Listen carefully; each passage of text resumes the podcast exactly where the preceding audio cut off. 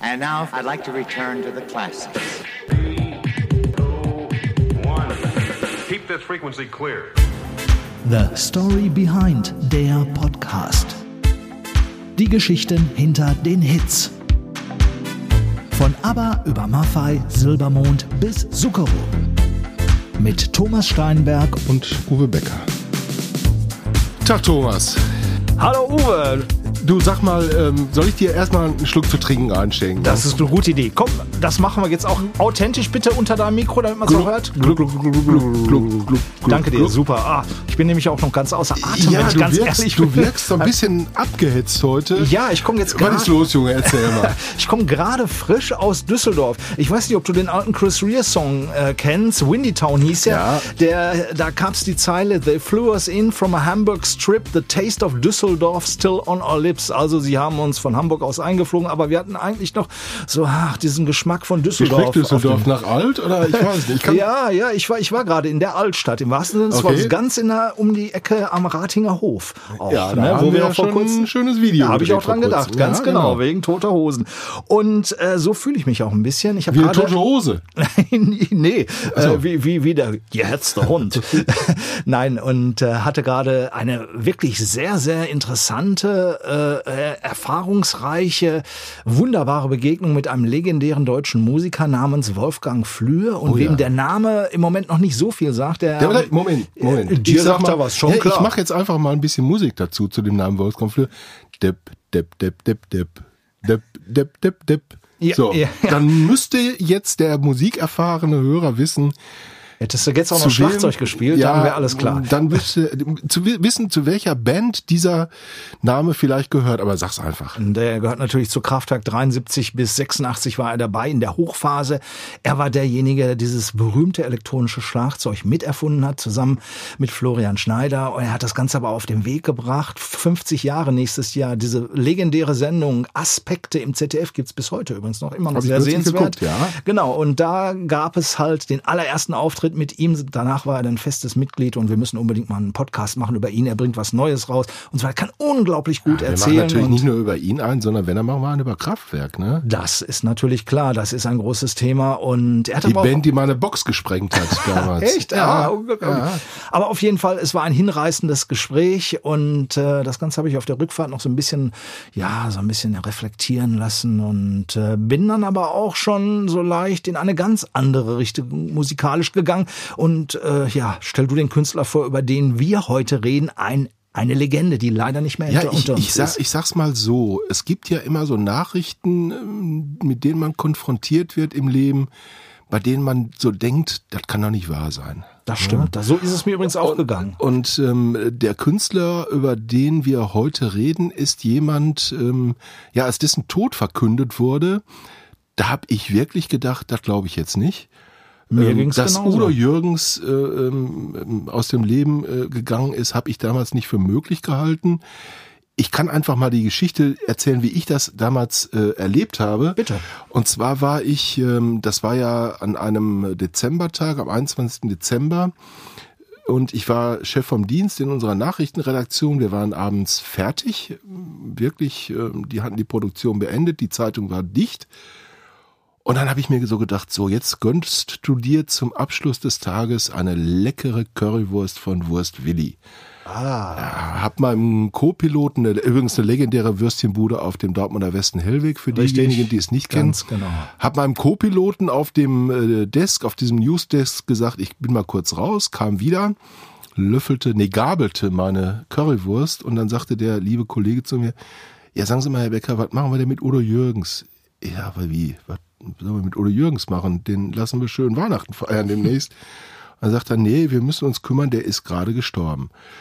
Und, ähm, oder ist tot. Und das war, ja, ich weiß nicht, so, so Viertel vor sieben oder so, als die Nachricht kam. Kann auch sein, dass es Viertel nach sieben war, ich weiß es nicht mehr genau.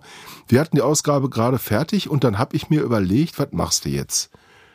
Erzähl du doch mal, wie du diesen Tag, diesen Abend wahrgenommen hast. Ich hab's also auch wirklich noch, als wäre es gestern gewesen und es ist jetzt ja, wird acht Jahre am 21. Es war ein Sonntagabend. Ich war mit meiner Frau und ihrer Schwester zu unserem, wir haben so ein traditionelles Weihnachtsessen immer, wo wir gerne hinfahren in ein bestimmtes Restaurant im Münster, äh, im Münsterland. und waren auf dem Rückweg. Wir waren auch schon wieder zu Hause und bester Stimmung, wunderbar. Die, die schmücken ja mal ganz unheimlich schön. Das Essen war lecker, also auch in bester Weihnachtsstimmung, wie du gerade auch schon so ein bisschen beschrieben hast. Und ja, ich schaue auf mein iPad, war ein bisschen später, weil wie gesagt, Essen und so weiter, da, während des Essens schaut man ja nicht immer auf irgendwelche Handys, Tablets oder wo auch immer. Und da sehe ich auf einmal Udo Jürgens gestorben. Ich denke, das darf nicht wahr sein. Das glaube ich nicht. Das glaube ich nicht. Und mein zweiter Gedanke war sofort, den habe ich doch noch vor einem Monat live gesehen in der Düsseldorfer ja. Mitsubishi Electric Hall. Und dritter Gedanke, mit dem hatte ich mich doch noch verabredet im März 2015. Da gab es ein Zusatzkonzert, weil die Tournee so erfolgreich war. Da hatten wir uns schon für ein Interview verabredet, zu dem es natürlich logischerweise nicht mehr gekommen ist. Aber das waren so Gedanken, die schwirrten auf einmal ja durch meinen Kopf und ich dachte, das darf nicht wahr sein. Das, das, das, das geht gar nicht. Ja, Fakt ist, es ist, äh, ist leider wahr gewesen und äh, ja, Udo Jürgens, eine absolute Legende. Übrigens wieder typisch, ne? Ich esse Currywurst, der feine Herr Steinberg geht in Münster ins Restaurant. Egal. Sehr bodenständiges, schönes ich hoffe, es Restaurant. Gab, äh, ich hoffe, es gab Grünkohl mit Pinkel. Ja, so ähnlich, so ähnlich. Ja, ja, gut. ging so in die Richtung. Jedenfalls ähm, habe ich natürlich überlegt, was machst du jetzt? Äh, ich war ja verantwortlich für diese Ausgabe und da fiel mir ein, ich rufe einfach jemanden an, ganz spontan, der, ähm, von dem ich weiß, dass er erstens sehr gut schreiben kann, von dem ich weiß, dass er viele Udo Jürgens Konzerte gesehen hat und von dem ich auch wusste, dass er sehr flexibel und schnell reagieren kann, wie das im Journalismus ähm, ja ab und zu mal notwendig ist. Und dieser Mann war Hermann Beckfeld, äh, damals mein Chefredakteur. Und ähm, ich habe ihn kürzlich mal getroffen und ihn einfach mal gefragt, wie er denn diesen Anruf von mir empfunden hat. Sonntagsabends. Ja, ich werde diesen 21. Dezember 2014 werde ich nicht vergessen. Ich war mit meiner Frau auf dem Weg zum Weihnachtsmarkt. Es war ein Sonntag. Wir hatten Lust, äh, einmal über den Weihnachtsmarkt zu bummeln, vielleicht einen Glühwein zu trinken. Und dann klingelte das Telefon. Ich schätze, es war so 19.30 Uhr, 20 Uhr. Und äh, mein Kollege, mein bester Kollege Uwe war dran und sagte, weißt du, wer gestorben ist? Udo ist tot und äh, verbunden mit dem Wunsch, doch den Nachruf zu schreiben. Da blieb keine Zeit mehr für den Glühwein, da blieb keine Zeit mehr für weihnachtliche Bestimmung, auch keine Zeit für mich zu trauern. Ich muss sagen, ich habe Udo gemocht. Ja, ich mochte ihn sehr und er war ein großer Künstler, er war mehr als nur ein Sänger. Und was mich überrascht hat in der Eile der Zeit, es war ja ein Kampf wie immer gegen den Redaktionsschluss, ich brauchte kein Wikipedia, ich brauchte keine anderen Informationen, ich habe so eine lange Geschichte mit Udo erlebt, die mich flüssig schreiben ließ, also von Herzen schreiben ließ. Ähm, und ich war rechtzeitig fertig. Und erst danach, beim Gläschen Wein, meine Frau und ich haben auf Udo angestoßen, da wurden mir die ganzen Erinnerungen wach. Udo hat uns, hat ganz, ganz viele Menschen auf ihrem Lebensweg begeistert. Ob bei Partys mit seinen Hits, wissen wir alle, äh, bei seinen Konzerten. Und bei uns war es ein Ereignis, meine Frau und ich hatten uns gerade erst drei, vier Tage kennengelernt und ich habe gesagt, Mensch, ich schreibe erst einmal über Udo, äh, Dortmund, Westfalenhalle, hast du nicht Lust mitzukommen? Ja, und ich, jetzt mache ich einfach mal weiter, denn ähm, seine Frau und ich kriege übrigens eine Gänsehaut, wenn ich das höre. Wenn er so erzählt, ne, das ah, ist schon, das ist schon klasse, ne? Und äh, ja, und äh, wie gesagt, er hat seine Frau dann mit in die Westfalenhalle genommen und ich erzähle jetzt einfach an seiner Stelle weiter, weil seine Frau und er haben, glaube ich, damals ihre Bekanntschaft bei diesem Konzert nochmal äh, so vertieft, dass daraus eine lebenslange Liebe geworden ist. Und ich muss sagen, das ist wahrscheinlich somit das Beste, was äh, der äh, gute Hermann Beckfeld in seinem Leben gemacht hat. Denn wenn man eine Frau trifft, bei der tolles Aussehen mit tollem Charakter und toller Persönlichkeit zusammentreffen, dann muss man das natürlich festhalten. Und das hat er getan. Und ich weiß, dass die beiden ähm, in ihrem Leben noch einige Udo Jürgens Konzerte besucht haben und äh, ja, vielleicht hören wir auch einfach mal rein, denn Hermann Beckfeld ist kein Unbekannter in dieser Region, jemand, der eine wöchentliche Kolumne hat in den Ruhrnachrichten. Genau, viele Jahre auch natürlich jahrzehntelang Chefredakteur dieser Zeitung gewesen ist, mit dem ich super gerne zusammengearbeitet habe und der Briefe an Prominente geschrieben hat. Es gibt auch da tolle Geschichten zu erzählen, äh, die ihn dann auch daraufhin angerufen haben. Uli Hoeneß war so jemand und und äh, ja, das der ist öfter in der Leitung. Ja, vielleicht, vielleicht erzählte Hermann uns das mal irgendwann tatsächlich selber. Super. Jedenfalls äh, hat er Briefe geschrieben und äh, ich habe ihn auch danach gefragt. Die abgedruckt wurden. Die abgedruckt natürlich als Bücher erschienen sind und ähm, ich habe ihn auch da so ein bisschen gefragt, einfach ähm, wie er denn ansonsten so zu Udo Jürgens gestanden hat und das hat er mir erzählt. Der Text war lang, aber der war natürlich nicht lang genug. Uwe, du hast mir schon viel Platz eingeräumt. Du warst ja Chef vom Dienst an dem Sonntagabend. Ähm, aber er war nicht lang genug, um alle persönlichen Erinnerungen natürlich unterzubringen. Ist vielleicht auch ganz gut so. Jedenfalls habe ich mich erinnert ans erste Konzert. Ich erzählte gerade davon. Ich habe mich an Wetten das erinnert. Ich weiß nicht, wie oft Udo auf der Couch neben Gottschalk gesessen hat, der charmante und doch bescheidene, nie so richtig auftrumpfende Künstler, sondern er war eher ein stiller Star, der so viele Hits hatte, und der gesungen hat, egal in welchem Umfeld. Ich habe ihn Schloss Nordkirchen erlebt, es regnete in Strömen, seine Bühne war überdacht, neben ihm stand ein heißer Tee auf einem alten Heizkörper, aber er hat sein Programm durchgezogen. Er hat sowieso alles gemacht und ich glaube, sein Platz war sowieso auf der Bühne. Natürlich habe ich auch geschrieben, dass bei solchen Stars, die für die Musik, die für den Erfolg, die für die Fans leben, die Familie zu kurz kommt. Da musste er ein Egoist sein, sonst wäre er nicht so groß geworden. Natürlich habe ich mich auch an das letzte Konzert gedacht, habe ich daran gedacht. Das war gar nicht lange her. Er ist am 21. Dezember, wie gesagt, gestorben. Wir waren in Oberhausen dabei. Das war Mitte November, wenn ich mich recht erinnere. Was mich besonders freut, meine Tochter Lena und ihr heutiger Mann, damaliger Freund Benedikt, ein Musiker, die waren mit. Die waren eher skeptisch was soll ich bei Udo? Ja, die gingen vielleicht zu Rockgruppen etc. Nach dem Konzert haben sie gesagt, lass uns wieder dahin gehen, wenn er wieder hier hinkommt. Das war so toll, das war Party, das waren tolle Lieder, das waren anspruchsvolle Texte. Er hat ja mehrere Generationen begeistert. Ja, ich glaube, Thomas, ähm, wenn man das so hört, er hat den Charakter von Udo Jürgens und den Menschen Udo Jürgens, glaube ich, ganz gut beschrieben, oder? Fand ich sehr, sehr berührend und ich musste auch sofort, ich hatte sofort ein Déjà-vu-Erlebnis. Hermann Beckfeld sagte gerade Oberhausen Mitte November. Ich habe ihn exakt am 4. November das letzte Mal gesehen in Düsseldorf in der Mitsubishi Electric Hall, ehemals Philips Halle, hatte damals Berichterstattung äh, für WDR 4 und äh, kann es genauso nachvollziehen. Auch äh, ich habe mit vielen Besuchern hinterher gesprochen, ähm, die gesagt haben, bah, Udo live zu sehen, es war einfach klasse.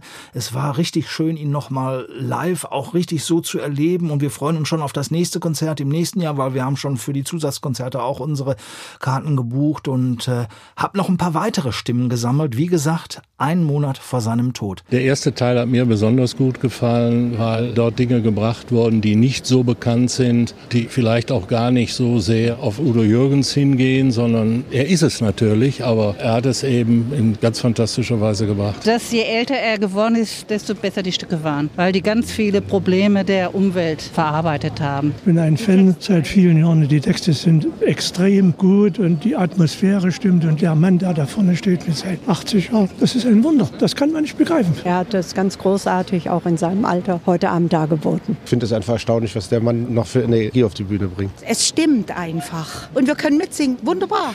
Ja, das war das Publikum, was ähm, Udo Jürgens ähm, natürlich geliebt hat für seine Konzerte, für die Länge seiner Konzerte, für die Auswahl der Lieder. Oh, ja, da konnte lange spielen. Oh. Aber ich hatte ja vorhin gesagt, Hermann Beckfeld hat Briefe geschrieben an viele, viele Prominente und ähm, da so ein bisschen ja sehr empathisch äh, sein Herz geöffnet und ähm, seine Empfindungen niedergeschrieben, hat auch Lesungen darüber gemacht und natürlich hat er auch einen Brief an Udo Jürgens geschrieben und da habe ich ihn gebeten, bevor wir jetzt zur Musik kommen, natürlich hören wir auch Udo gleich noch, aber ich habe ihn gebeten, einfach mal ähm, den Anfang dieses Briefes an Udo Jürgens vorzulesen. Ich habe angefangen, die Briefe zu schreiben im April 2012. Der Brief an Udo äh, wurde veröffentlicht ab 1.9. und Aufhänger war, dass das Musical in Oberhausen hinkommt. Sein Vermächtnis und er war auch selbst da. Ein Gänsehautmoment. Und ich habe ihm geschrieben, lieber Udo Jürgens, Sie werden mir recht geben, weil Sie es wie kein zweiter unzählige Male erfahren haben. Der einsamste Platz auf dieser Welt ist in unserem Kopf. Gerade noch umjubelt von tausenden Fans, hofiert und umgarnt von den ewigen Klakören, droht Ihnen irgendwann, auch Ihnen, das Hotelzimmer. Ein mieses TV-Nachtprogramm, die Einsamkeit der Gedanken. Ich frage Sie, worüber denken Sie nach, bevor Sie einschlafen? Sicherlich auch über Ihre Zukunft, Ihr Alter. Sie werden im September 78. Fragen Sie sich, wie lange kann, will und darf ich auch noch auf der Bühne stehen? Was treibt mich eigentlich an zu immer neuen Tourneen? Ich vermute, es ist die Anerkennung. Es ist der Erfolg und Ruhm, der einen Weltstar wie Sie nie satt machen wird, eher noch hungriger, noch gieriger auf neuen Applaus. 900 Lieder, mehr als 100 Millionen verkaufte Tonträger, die strahlenden, glücklichen Augen gerade der Frauen, die nach der Konzertpause zur Bühne stürmen. Sie sind ein begnadeter Komponist, ein Bademantel-Entertainer, ein einfühlsamer, manchmal auch anklagender Geschichtenerzähler. Dafür brauchen Sie Strophen. Für die Hitparaden und unser Mitgrüner auf Partys brauchen Sie den Refrain. Ich war noch niemals in New York, mein Lieblingslied. Liebe Hörerinnen und Hörer, hier spricht Udo Jürgens. Gesundheit und viel Musik. Alles Liebe, Ihr Udo. Hey yo, hey yo, Gin und Rum. Wer fängt keinen Seemann um? Kiss me quick, my sweetie, I love you. 17 Jahre blondes Haar, so stand sie vor mir. Merci, merci, merci.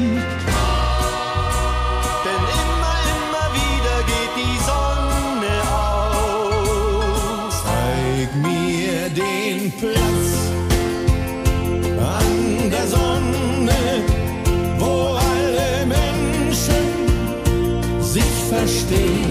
Der Teufel hat den Schnaps gemacht, um uns zu verderben. Ich höre schon, wie der Teufel lacht, wenn wir am Schnaps einmal sterben.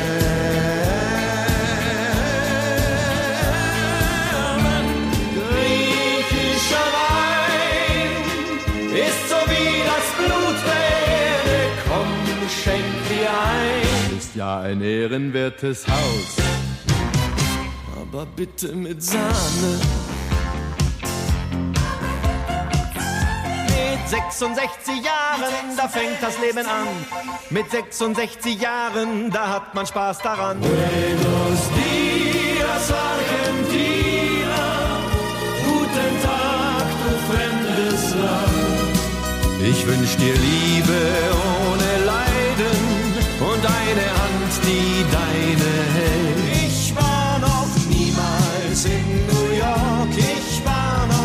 niemals richtig frei. Mitten im Leben und immer nah dran. 59 Jahre musikalisch Udo Jürgens. Ja, wenn das am Anfang ein bisschen komisch vorkam, aber es ist wirklich ein Song aus. Es war sein allererster aus dem Jahr 1955.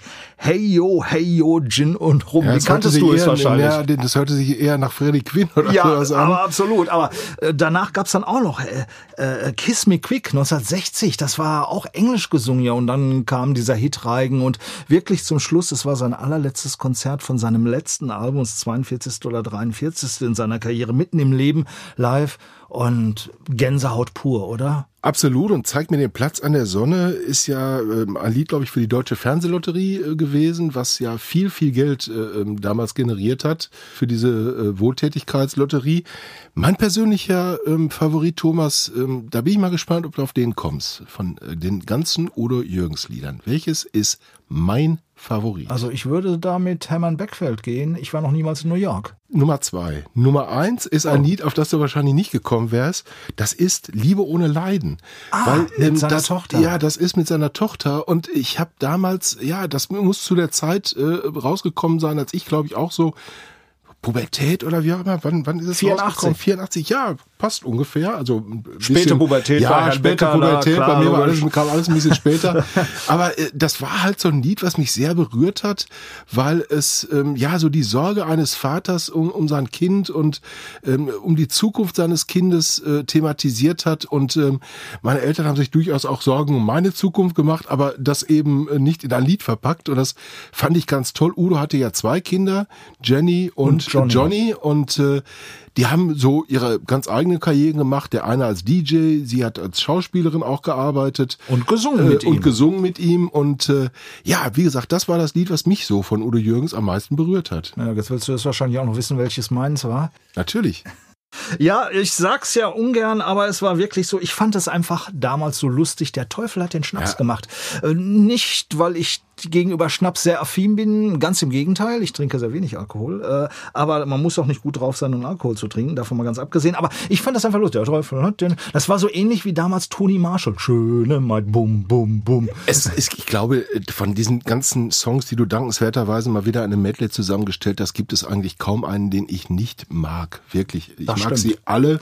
Auf und sie haben seine alle, ganz eigene Art. Ja, ne? sie haben alle eine bestimmte Botschaft und ich habe mal mit Michael Kunze gesprochen, der für ihn griechischer Wein geschrieben hat, ein großartiger Komponist, ein toller Mensch und der hat auch mir auch gesagt, du konntest Udo Jürgens nichts unterjubeln.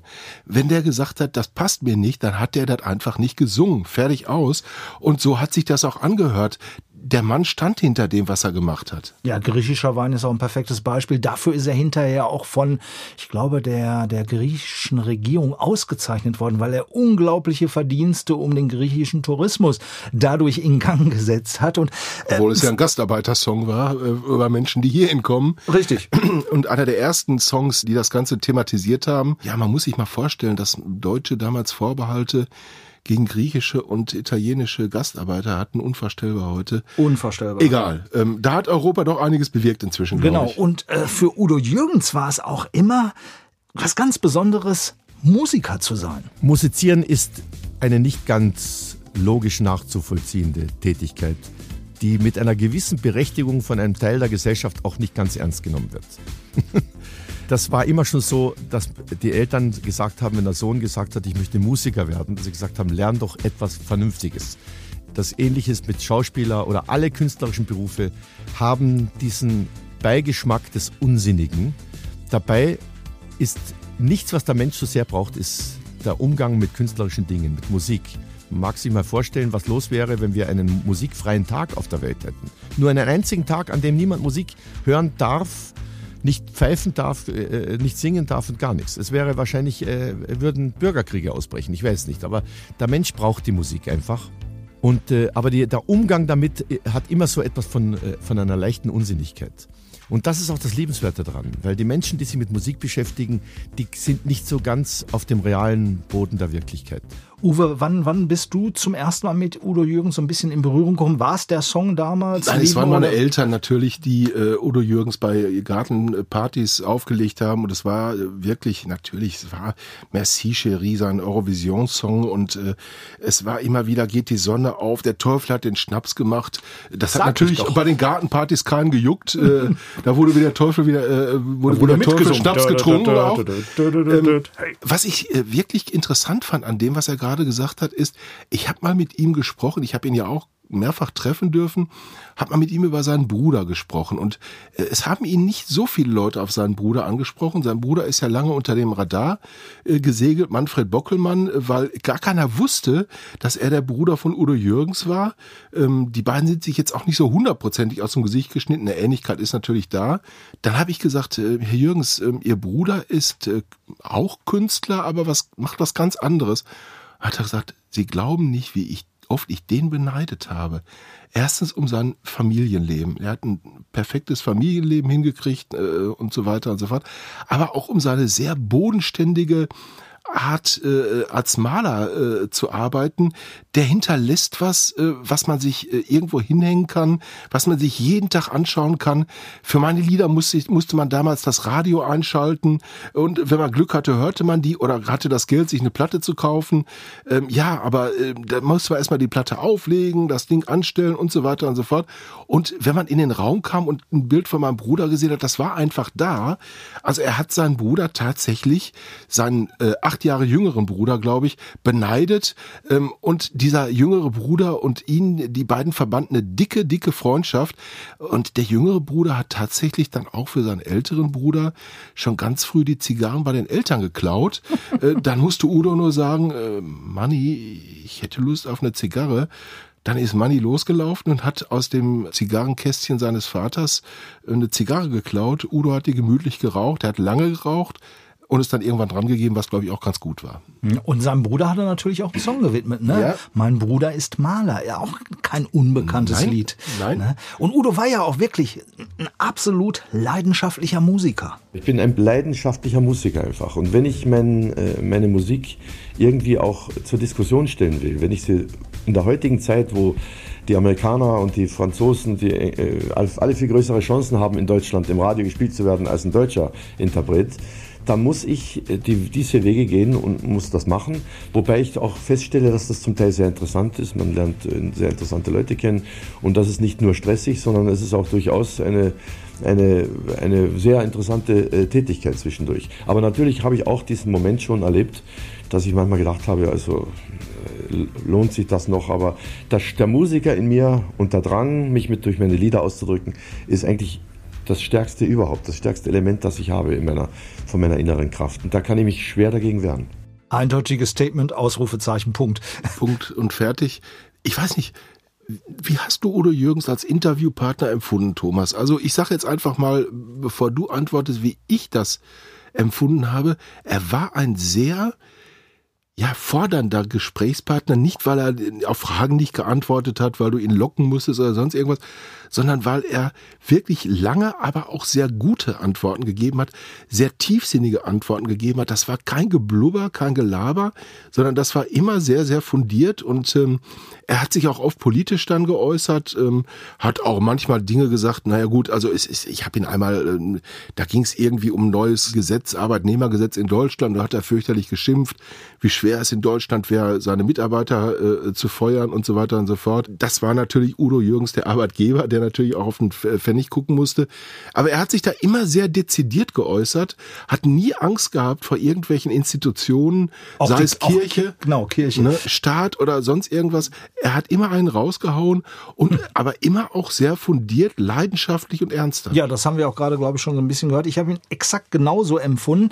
Ich habe mal mit ihm Mitte der 90er ein Interview gemacht und damals waren gerade diese unsäglichen Atomversuche auf dem Mururoa-Atoll von Frankreich das Thema überhaupt. Darüber hat er ein Lied gemacht und während wir darüber sprachen, äh, holte er auf einmal ein Taschentuch raus und ich sah wie eine Träne auch sein. Ich, ich dachte, oh, habe ich jetzt was Falsches gefragt? Sagte, nee, nee, nee. Sagte, aber wenn, wenn, wenn, wenn ich darüber spreche, dann bin ich wieder so drin und denke und dann kommt so eine, ja, so eine Wut auch in mir hoch, was die mit der Natur machen und so weiter. Er war ja auch natürlich jemand, der sich sehr für Natur einsetzte, hatte damals schon über klimatische n- Erneuerungen und so weiter nachgedacht und ja, da saß mir gegenüber ein weinender Udo Jürgens und ich wüsste gar nicht, wie mir geschah. Also das, das war auch eine Seite an ihm. Und noch eine ganz andere, jetzt kommen wir wieder zum Musiker, natürlich zurück.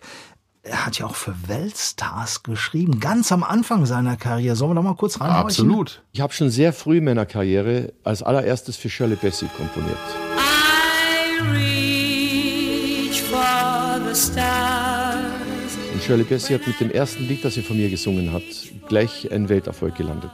Sie wurde Nummer zwei in Amerika, Nummer eins in England, Australien, äh, Japan, überall Nummer eins. Also es ist ein weltumspannender Großhit. Come share the wine.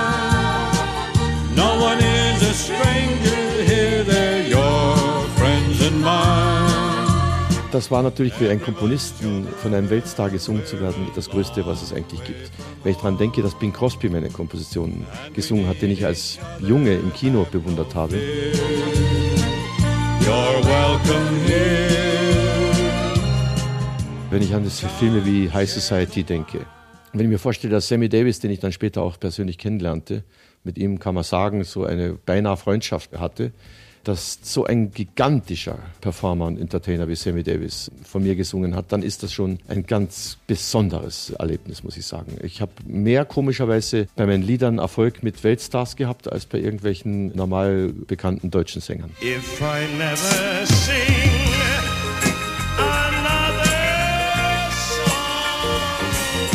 dass Sammy Davis in München im Deutschen Museum ein Konzert gab und ich als Gast in diesem Konzert war. Und am Ende des Konzertes, ich wusste nicht, was, äh, dass er das tun würde. Äh, plötzlich, er sagte, er hat wohl erfahren, dass ich im Zuschauerraum bin. Er plötzlich zu einem Speech ansetzte und sagte, dass äh, alle Künstler der Welt, egal welche Sprache sie sprechen, welche Religion sie haben oder welche Hautfarbe, er war in solchen Fragen immer sehr engagiert, eine Art Familie bilden und eine wie in einer Familie alle zusammengehören und sich die Hand reichen.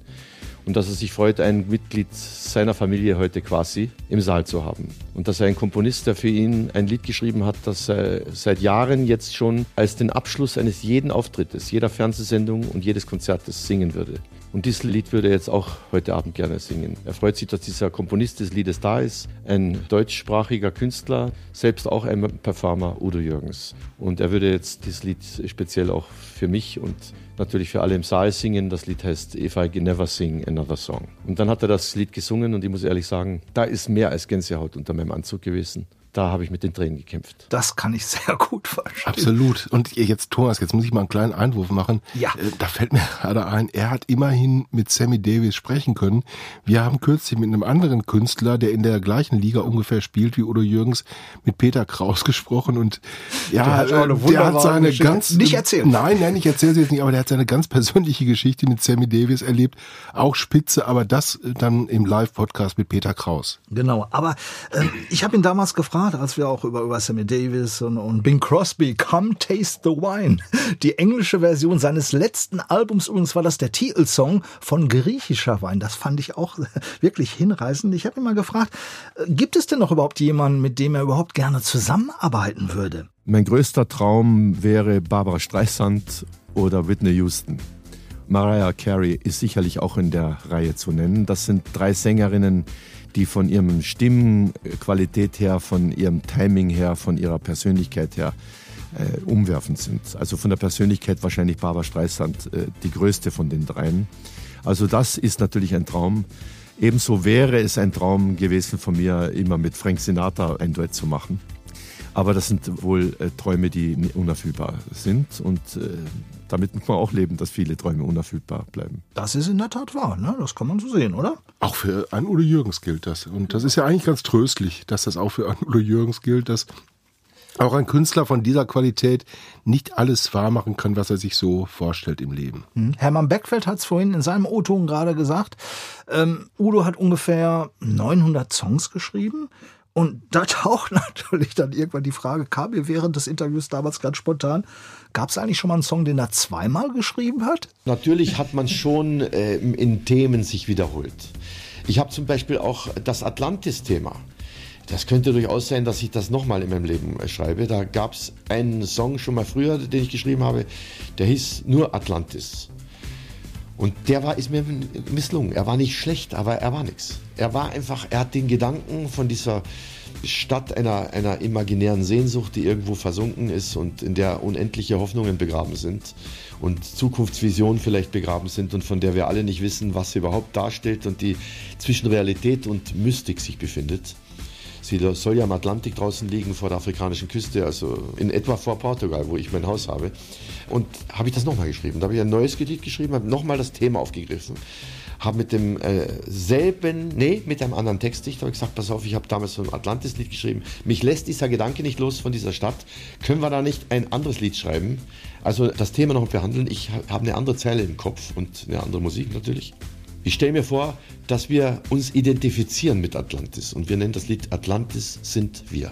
Wir sind selbst, in uns muss man das suchen. Und da fand er das toll, dieser Friedhelm Lehmann, leider Gottes lebt er nicht mehr. Und der hat einen Text geschrieben, also das mit beim Lesen ist mir die Gänsehaut drauf und runter gegangen.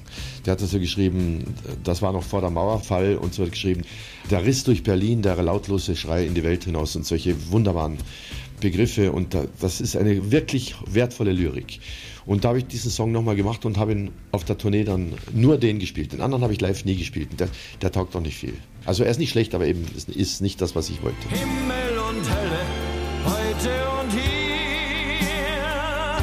Atlantis sind wir, Atlantis sind wir, Atlantis sind wir, Atlantis sind wir.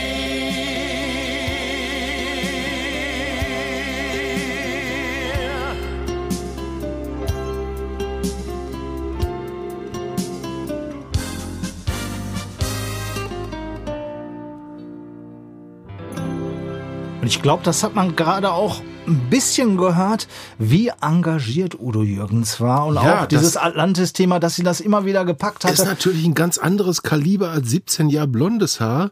Äh, Und das ist eben das, was Udo Jürgens dann auch seiner gegenüber seiner Plattenfirma immer wieder angemerkt und durchgesetzt hat. Ich singe in Zukunft nur das, was ich gut finde, äh, Songs, hinter denen ich auch stehe. Und er war auch kein einfacher Mensch, ähm, was seine Mitarbeiter und seine Kollegen anging. Das muss man auch mal sagen. Das, das hat Hermann Beckfeld ja auch gesagt. Er muss halt diesen gewissen Egoismus haben, um hab- da zu stehen. Ich habe mit den Menschen äh, sprechen dürfen, die das Musical mit ihm gemeinsam produziert haben. Und bei der Premiere, also quasi als er die Abnahme machen sollte, hat er hinter der Produzentin und der Regisseure gesessen und die hat gesagt, ich habe gedacht, mein Stuhl hätte so eine Massagefunktion, äh, weil da war ständig ein Vibrieren und, und ein, ein äh, äh, Rumoren und so.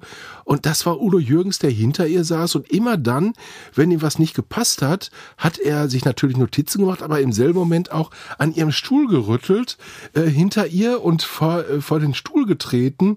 Und so, die hat gesagt, ich habe in den anderthalb Stunden kaum eine ruhige Minute gehabt.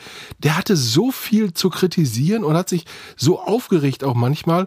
Und dann haben wir uns hinterher zusammengesetzt und dann habe ich gesagt, aber Herr Jürgens, das ist doch alles gar nicht so schlimm, was Sie mir jetzt erzählen. Ja, aber und dann hat er dazu gesagt, aber dann hat er irgendwann gesagt, nee, nee, also so wie ich das hier mache, geht das nicht. Also wir müssen da schon äh, friedlich jetzt hier miteinander zurechtkommen. Also ich sage Ihnen jetzt mal die vier, fünf wichtigsten Sachen. Aber während des, äh, während dieser Abnahme war der Mann auf 180. Mhm. Er hatte ja auch einen Rückzugsort, den hat er gerade in dem letzten O-Ton auch schon kurz erwähnt. Ein Haus in Portugal nannte er Casa do Mar. Ja, das ist ein, äh, ein, ein wichtiger Teil meines Lebens, weil ich dort bisschen nicht allzu weit weg von äh, Mitteleuropa, aber weil ich dort doch in einem etwas anderen Klima und einem anderen Menschen, die mich viel weniger kennen als hier, ganz einfache Menschen, Fischer, äh, ganz einfache Restaurants, nicht so schickimicki, keine Champagnerpartys, keine Krawatten und dunklen Anzüge, keine Festspiele. Da ist das äh, Leben noch sehr einfach und urwüchsig und da kann man doch sehr, sehr stark über alles Mögliche nachdenken. Ich komponiere da unten viel und bin gern in Portugal und aber es ist nicht so, dass das jetzt meine Heimat äh, ersetzen könnte. Und es ist auch nicht so, wie es manchmal auch in der Zeitung dargestellt wird, wenn ich mal über Einsamkeit spreche, die wir alle kennen. Dann wird gleich eine Schlagzeile gemacht. Udo Jürgens, der Einsame, und vollkommen fertig. Und dann steht hinterher, äh, er sucht eine Frau und ich weiß nicht was. Das ist natürlich alles Blödsinn. Ich bin ein sehr geselliger, fröhlicher Mensch. Aber ich kenne auch die bitteren Stunden, in denen man auch wirklich mal sich einsam fühlt. Also ein geselliger Mensch, was Frauen angeht, war er oft vielleicht auch ein bisschen zu gesellig. Aber das ist ein anderes Thema. äh, Das ist seine Privatsache gewesen. Da wollen wir jetzt auch nicht drüber weder richten noch lange drüber erzählen. Fakt ist aber auch eins. Ich habe ihn in anderer Stimmung erlebt. Da hat er gerade wahrscheinlich den Blues gehabt. Da hat er über Einsamkeit ganz anders gesprochen. Das war auch übrigens etwas, wo er mir dann auch nochmal gesagt hat, dass er seinen Bruder beneidet um sein Familienleben, sein intaktes. Ähm, er hatte ja, ich weiß nicht, wie, oft er verheiratet war, drei oder vier Mal. Also er hat es immer wieder mal versucht, aber Udo Jürgens war wie unser äh, gemeinsamer, ja, Bekannter, mindestens vielleicht auch ein bisschen freundschaftlich, die Beziehung Peter Maffay sagen würde, er hat seinen Hut immer lieber vom Haken genommen, als ihn hinzuhängen, weil er war immer gerne unterwegs und ja, er war ein rastloser Mensch. Was ich auch noch sehr interessant fand, war das Thema Heimat. Ähm, denn sein Bruder hat mir erzählt, dass er sich in der Schweiz, wo er ja gewohnt hat, ähm, eigentlich nie richtig heimisch gefühlt hat richtig heimisch gefühlt hat er sich in Kärnten, in seinem Geburtsort. Und wenn er da hingekommen ist, das hat sein Bruder sehr eindrücklich geschildert, dann war ein Udo Jürgens äh, zu erleben, der kindlich wurde, der sentimental wurde, der unglaublich viel Freude ausgestrahlt hat dann. Hm, Ja, da konnte er natürlich dann auch so sein, wie er wollte. Das war So in ist es. Portugal auch nur bedingt möglich, auch wenn er versucht hat, dieses Casa do Mar, den Namen hat er übrigens auch verändert, äh, in seinem Buch, äh, so ein bisschen vor der Öffentlichkeit fernzuhalten, damit es keine Pilgerstätte wurde. Es ist schon eine Pilgerstätte und Gott sei Dank ist das, habe ich den Namen des Hauses im Buch einen falschen Namen ge gewählt. Die Po- Häuser im Süden in Portugal haben alle und in Spanien ja auch haben alle Namen. Und das, so hat man jetzt auch einen Namen, aber ich habe in meinem Buch einen anderen Namen verwendet als den wirklichen, den ich natürlich auch nicht sage. Und so habe ich noch eine einigermaßen bisschen Glück, weil es da unten sehr viele Häuser gibt, dass die Leute es äh, doch nicht so finden. Aber ich kriege zum Beispiel Bilder zugeschickt wo die Leute an meinem Pool, in meinem, äh, unter, auf meiner Terrasse sitzen, in meinen Möbeln und mir zuwinken in Shorts und, und dann mir das Foto schicken, ganz begeistert. Also das ist schon oft rührend, wie die Menschen sind. Und da ähm, schreibe ich dann auch mal schon zurück. Also ich weiß nicht, ob Sie es verstehen können, aber so wahnsinnig gefreut habe ich mich über die Bilder nicht. Ja, rühren nennt er das. Wahrscheinlich geht es ihm tierisch auf die Nerven gegangen. ähm, das sind Das natürlich kann Erfahrungen, die andere Künstler auch machen, die äh, Ferienhäuser irgendwo da haben, wo Menschen auch gerne Urlaub machen. Ähm, ich weiß auch, von Peter Maffay, der ja auf Mallorca ähm, ein Domizil hat, dass es da auch immer mal wieder Menschen gibt, die ja versuchen dann in sein Studio äh, vorzudringen, in sein Haus. Matthias Reim hat Ähnliches erlebt. Also viele Künstler haben die Erfahrung gemacht, dass die Menschen einfach ihre Privatsphäre nicht akzeptieren. Das ist eigentlich bedauerlich. Absolut, das kann ich nur so unterschreiben. Und ein Kern unseres Podcasts ist ja immer eine Story behind. Was hältst du davon, wenn wir jetzt langsam aber sicher mal zu Potte kommen in Sachen ja, Story? Ja, ja. Äh, wir werden heute etwas länger. Das ist einfach so. Udo Jürgens äh, sind wir das schuldig. Ähm, das kann man nicht in 20 Minuten abhandeln hier. Aber natürlich müssen wir die Story behind machen. Und wir haben uns, glaube ich, oder du hast dich auch bewusst nicht für einen dieser Gassenhauer entschieden, sondern für ein Lied, ein sehr persönliches Lied, was er geschrieben hat. Und äh, den Rest erzähl auch selber. Jenny, oh Jenny,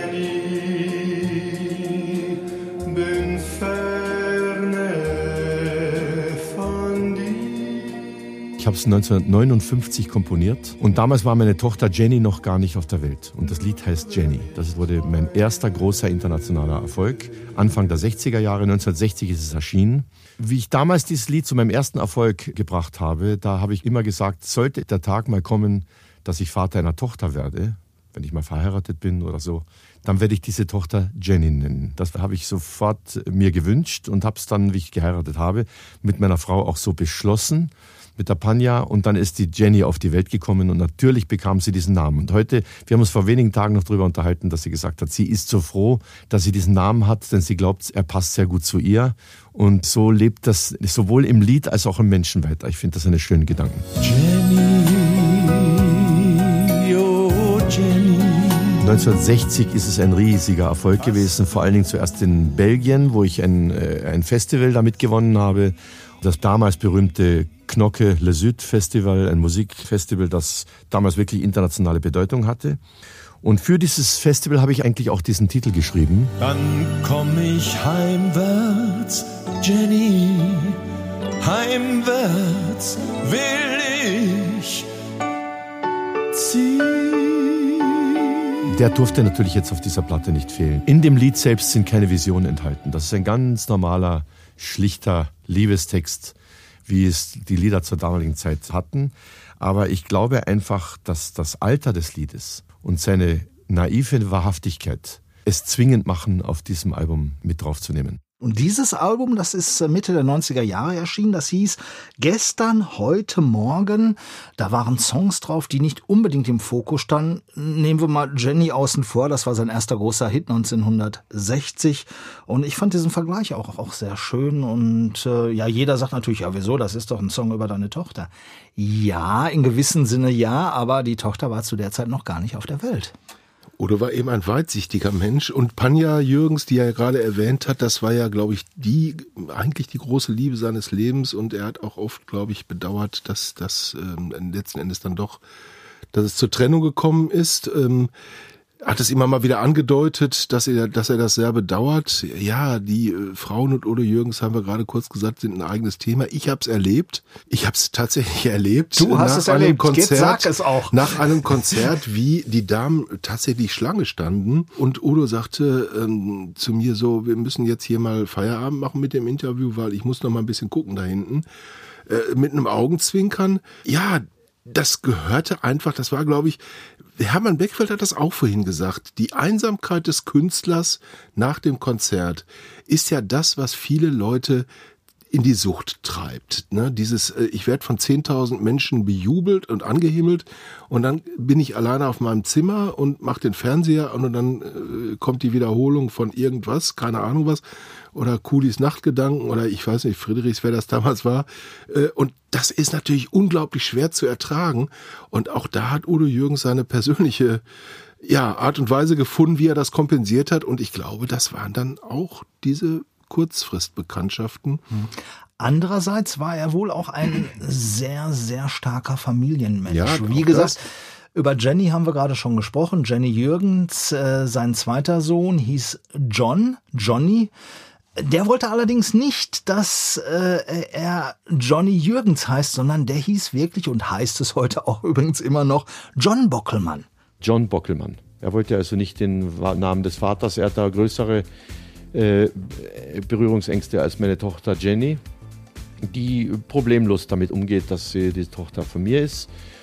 Äh, auch e- er ist stolz darauf, durchaus. Aber er hat äh, größere Berührungsängste im Beruf, allzu sehr mit dem Vater verglichen und äh, gemessen zu werden. Noch zumal er mir äußerlich sehr ähnlich ist, figürlich ist er genauso wie ich als 25-Jähriger war. So schaut er heute aus. Und ähm, man glaubt, man sieht einen alten, alten Film von mir, wenn man ihn sieht. Und äh, dadurch ist er vielleicht ist er richtig beraten, dass er seinen richtigen Namen genommen hat. Wann hast du dieses Interview gemacht ungefähr? Das war Mitte der 90er, Mitte, Ende 90er. Ich glaube, dass John Buckelmann damals wahrscheinlich auch die Befürchtung hatte, als DJ nicht richtig durchstarten zu können, weil es, weil er an der Musik seines Vaters oder mit der Musik seines Vaters verglichen wird. Udo Jürgens ist ja dann tatsächlich zum absoluten feten Kracher geworden. Es gab ja keinen DJ, der nicht irgendwie einen Udo Jürgens Hit Da auflegen gab's musste. ja auch den aber bitte mit Sahne, Ja, Megamix, Megamix und alles Mögliche. Aber natürlich, unter diesem Namen Udo Jürgens leidet man auch und deshalb kann ich das, glaube ich, ganz gut nachvollziehen. Er ist nicht der einzige Filius eines Künstlers, der sich dafür entschieden hat, nicht mit seinem Vater in Berührung gebracht zu werden. Zu sehr jedenfalls, was das Berufliche angeht. Anfang 2014, da ist sein letztes Album erschienen, es war das 42. Mitten im Leben und äh, es wurde dann etwas später auch veröffentlicht, äh, auch mit Blick auf seinen 80. Geburtstag, der war bekanntlich am 30. September 2014, gab eine große Geburtstagsgala. Also es stimmte eigentlich, Udo stand zu der Zeit mitten im Leben. Ich weiß genau, dass ich nicht mehr in der Mitte meines Lebens bin. Das ist mir vollkommen bewusst. Das muss einem auch bewusst sein. Worauf es mir ankam, auszudrücken, dass mein Geist und wenn ich arbeite und wie ich arbeite, dass ich in diesem Punkt absolut noch mitten im Leben stehe und äh, also nicht einen Nachklang eines einstmals großen Namens versuche zu leben und dann noch ein bisschen was machen. Ja, ja, ich mache noch was. Sondern ich versuche jetzt noch wenn ich was tue, Zeichen zu setzen, äh, einen, einen Weg zu gehen, der sehr persönlich ist und den ich äh, auch gegangen wäre äh, in jüngeren Jahren. Und äh, also ich versuche den Beruf, solange ich ihn mache, wirklich auf der Höhe des Niveaus zu machen. Ich weiß, dass ich gesanglich noch immer genau dort bin wie vor äh, 20, 30 Jahren, dass da nichts sch- schlechter geworden ist, vielleicht sogar besser, wie mein Produzent sagt. Also aus dem Grund äh, glaube ich, dass ich äh, auch im höheren Alter äh, da noch ein Zeichen setzen kann und zeigen kann, dass man da noch voll mit dabei ist. Ja, auf dem Album gab es auch äh, diverse andere Gäste, unter anderem José Carreras, Christe Berg, aber auch Otto Walkes und auch in der Show, da war er auch zu sehen und auf dem Album. Ich kenne die natürlich alle seit Jahren. Und äh, Carreras, ich habe mit, oft- ich hab mit in der Arena äh, von Verona ein großes Konzert damals äh, gemacht zusammen. Da war er dabei, Pavarotti und die ganze Operngarde und ich war der einzige Unterhaltungskünstler. Und ich habe zum Teil ihn am Klavier, den Carreras am Klavier begleitet, weil er aus der West Side Story was singen wollte. Und die ganzen Dirigenten da, die da, dort waren mit dem großen Sinfonieorchester, die haben in der Pause alle geübt und konnten das nicht spielen. und dann bin ich hingegangen und gesagt, also José, wenn du Lust hast, ich kann das äh, spielen. In jeder Tonart, sag mir die Tonart und wir spielen das. Ja, aber ich habe gar, nicht richtig geprobt. Also wenn du dir das wagst und mir vertraust, du wirst nicht einmal Schwierigkeiten haben. Ich werde dir die Einleitung spielen und du wirst dich, und dich anschauen und du wirst genau wissen, wann du anfangen musst. Und dann singst du das Lied so, wie du es singen willst. Und ich werde immer dezent bei dir sein am Klavier. Und das haben wir gemacht und das Publikum hat getobt. Es war ein Riesenerfolg und der Abschluss ist, dass er wollte das mit dem a Place for Us. Das war eine, äh, eine Charity-Veranstaltung und da wollte er das machen. Und seit dem Tag sind wir natürlich befreundet. Und das ist auch ein Grund, warum er sofort zugesagt hat, äh, zu kommen. Und ich singe auch etwas mit ihm zusammen. Und äh, in dem Stück ist noch ein Violinsolo, das da David Garrett spielen wird. Also das ist, glaube ich, eine sehr interessante Geschichte, weil zwei sehr gegensätzliche Sänger singen werden und ein Weltklasse-Geiger spielen wird. Das ist, glaube ich, sehr schön.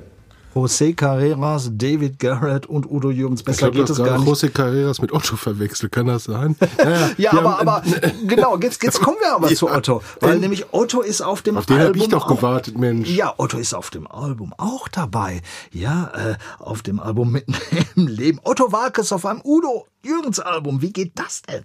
Der Otto ist auch ein langjähriger Freund und das ist ein, ein Herr, wunderbarer, äh, äh, lieber Typ und der hat immer wieder Lieder von mir genommen, die er natürlich parodiert hat. Er hat einen Spaß sich draus gemacht. Damals, vor vielen Jahren, war das jetzt mit der Nachtsenorita und so weiter. Willst du mit mir ins Bettchen und wie das da irgendwie ging, das kann natürlich der Walkes wunderbar äh, parodieren. Was er diesmal macht, weiß ich noch, weiß ich jetzt im Moment gar nicht, aber er wird einen Witz machen und wird ein, ein Punkt zum Lachen sein. Und das muss man genauso so sehen, wie es ist. Und ich freue mich, dass er da ist super, ne? selbstironisch äh, das auch zu akzeptieren, dass jemand seine Songs aufs Korn nimmt. Da gab es dann noch so Fries, also der griechischer Wein hat da doch auch irgendwas draus gemacht. Otto mit Marcus, Sicherheit, ja. Friesischers, irgendwas jedenfalls mit Friesisch und so. Und ja, man muss einfach sagen, Udo Jürgens, ich glaube, was er vorhin gesagt hat, dass er bis zum Schluss ähm, das Niveau gehalten hat, das war ihm sehr wichtig. Ich glaube auch, dass er niemals in Möbelhäusern und auf Dorffesten gelandet wäre. Ich glaube, da hätte er lieber auf Kfz-Meister umgeschult oder irgendwas anderes gemacht. Ähm, und das ist eben das äh, Traurige gewesen, das wirklich Schlimme, dass Udo Jürgens noch so viel Potenzial hatte, äh, stimmlich sowie handwerklich, dass er eben dann so früh gestorben ist, viel zu früh und eben dieses Potenzial nicht mehr ausschöpfen konnte. Das war das, was, glaube ich, auch viele Menschen sehr betrübt hat. Wie wandlungsfähig er war, hat er auch immer wieder bei seinen Konzerten bewiesen. Das war ja nicht so, dass Udo Jürgens da gestanden hat, hat irgendwie äh, seine größten Songs gesungen, wie man das normalerweise macht. Äh, erstmal fünf aus dem neuen Album, dann drei große Songs, dann wieder drei aus dem neuen Album und als Zugabe dann griechischer Wein und ich war noch niemals in New York. Nee, der hat das alles in einem Medley zack, zack, zack abgearbeitet und dann wurde viel erzählt und dann kamen die aktuellen Sachen, weil er gesagt hat, ich möchte nicht in der Vergangenheit leben, ich möchte in der Zukunft und in der Gegenwart sein und das fand ich immer so großartig bei ihm. Dennoch wurden alle bedient bei diesen Konzerten. Er hat alles äh, abgearbeitet, aber eben auf seine ganz persönliche Art und Weise und bei jedem Konzert immer wieder anders. Er hat ja auch Ende der 80er ein Lied geschrieben, Mein größter Wunsch. Und darin hieß es, mein größter Wunsch, lasst uns Schranken übersteigen, sprengt Grenzen, die der Alltag täglich zieht, das Leben lieben und sich vor dem Glück verneigen. Um das zu sagen, schrieb ich dieses Lied. Traf das für ihn 2014 immer noch zu? Das ist immer noch der größte Wunsch, weil dieser Wunsch der bezieht sich natürlich auf mehr als auf mein, ein persönliches Leben. Es bezieht sich, wenn man so denken würde, dann wäre vieles nicht möglich, vor, vor dem wir heute stehen. Wir sind um, umgeben von einer Grausamkeit, die die Welt so in dieser Form nicht gesehen und nicht erlebt hat. Und das ist für uns alle ein Schock. Äh, was wir auch immer tun, wir Unterhaltungsmusik, äh, Lieder schreiben, singen, es steht alles irgendwie im Zeichen dieser politischen Ereignisse, die uns sprachlos machen. Wir müssen äh, sehen, wie Kinder zum, äh, zur Geißel gemacht werden von rücksichtslosen äh, Politikern. Und äh, das ist eine harte Zeit. Und deswegen sind solche Gedanken, dass wir trotz allem das Leben lieben müssen und uns vor dem Glück verneigen sollten und müssen, wenn wir das Glück haben, auf der Seite des, des, des, des, auf der richtigen Seite im Leben zu stehen, dort wo man selbst keine Gewalt anwendet und auch keine dulden würde und in einer Gesellschaft, geordneten Gesellschaftsstruktur, wir müssen wir dankbar sein. Und das soll das Lied sagen. Es will damit ein Feuer anzünden an Gedanken, die in diese Richtung gehen. Und damit denkt man indirekt natürlich auch an die Menschen, die im Elend leben und die es nicht so gut haben wie wir. Der O-Ton hätte gestern von ihm geholt werden ja, können. Ja, ich glaube, oder? es ist ihm einiges erspart geblieben, auch in den letzten sieben Jahren oder acht Jahren ähm, an ähm, fürchterlichen Ereignissen auf dieser Welt. Ich will jetzt gar nicht äh, unken, aber ich glaube, er hat Buenos Dias Argentina geschrieben, das Lied zur Fußball-WM 1978. Und ich glaube, er hätte auch eine sehr dezidierte Meinung zur Fußball-WM 2022. 78 war es dann ja auch nicht so weit Nee, mit, der, so- mit dem Weltmeister, Nee, damaligen amtierenden Weltmeister. Aber, äh, aber die politischen Umstände Ja, in Katar klar. hätten ihm, Ich glaub war schon wieder beim Sport. den ein oder anderen Kommentar äh, auch in diesbezüglich entlockt. Thomas, sollen wir die Bademantel-Story, ähm, nee, ne, das, da verzichten wir jetzt mal drauf. Warum, Warum? Udo? Ja, dann erzähl sie. Ich kenne sie gar nicht. Erzähl du sie. Ich weiß nur, dass sie aus einem riesigen Zufall entstanden ist, äh, dass Udo irgendwann mal tatsächlich auf der Bühne äh, zufällig im Bademantel gestanden hat, weil er äh, eine Zugabe, so mein ich wäre es gewesen, geben sollte und darauf gar nicht vorbereitet war und ist dann im Bademantel rausgelaufen und daraus ist dann diese Kultgeschichte mit dem Bademantel geworden, der nie fehlen durfte. Er hat auch in den Pausen seiner Konzerte teilweise ist er mit dem Bademantel in den VIP-Bereich gekommen und hat die Menschen äh, mit dem weißen Bademantel beglückt. Wer die Geschichte anders kennt, wer sie besser kennt, wer sie ausführlicher kennt, bitte, bitte ähm, uns mitteilen äh, auf Facebook, auf Instagram, gerne auch auf unserer Mhm. Homepage als Resonanz. Ähm, wir freuen uns. Ich heb schon den Arm. Ich habe auch mal mit einem Künstler im Bademantel, also Du nicht im ich, sondern- Bademantel? nein, nein, so. der Künstler im, auch nach einem Konzert in Düsseldorf in der damaligen Philipshalle. Dieser Mann hieß Engelbert Humperdinck. Ja. auch ein legendärer Entertainer und Sänger. Engelbert. Und der hatte wirklich tatsächlich hinterm Bademantel an. Ich wurde beäugt von drei Managern. Mal sehen, was der so fragt, dieser junge Reporter. Ging aber alles gut und das war mein persönliches Bademantel-Erlebnis. Ja, ich habe Engelbert nicht im Bademantel getroffen, aber ich habe Engelbert getroffen, nachdem er sich drei Stunden vorher den Knöchel verstaucht hat. Oh. Und äh, das Interview war auf 20 Minuten angesetzt und 13 Minuten gingen über die Schmerzen, äh, die Oh. er ähm, hat, weil er sich den Knöchel verstaucht hat. Auch ein denkwürdiges Ereignis damals. Erzählen wir ein andermal noch ausführlicher. Genau. Aber wir bleiben bei Legenden beim Wir nächsten Mal. So ein bisschen natürlich. Appetit können wir schon machen. Klar. Mach doch mal ein bisschen Appetit. Äh, da geht es auch um einen Künstler, der leider nicht mehr unter uns ist. Äh, wird auch vielleicht ein bisschen weihnachtlich zum Schluss. Und äh, ich freue mich auf jeden Fall schon drauf. Wir machen auf jeden Fall auch das wieder mit ein bisschen Happy Sound. Und äh, das äh, ist vielleicht eine Ist schon ein kleine. Andeutung. Genau. äh, um Ansonsten es auf unsere Mal geht. Webseite schauen So ist es. und äh, in unserem Shop, in weiß ich nicht wo, überall. Bleiben Sie uns gewogen, bleibt ihr uns gewogen. Wir sagen ganz herzlichen Dank. Heute waren wir ein Stückchen länger, aber ich glaube, es hat sich gelohnt. Für mich war es eine runde Sache. Wer es nicht äh, so toll fand, auch das bitte schreiben. Ja, Danke. aber nur positiv bitte. Ja, negativ. Tschüss. Ciao. The Story Behind. Ein Podcast von und mit Thomas Steinberg und Uwe Becker. Produziert in den Orcas Studios von Andreas Hötter. Online-Inhalte und Marketing betreut Alexander Kindermann. Alle Links zu den Folgen findet ihr unter storybehindpodcast.de.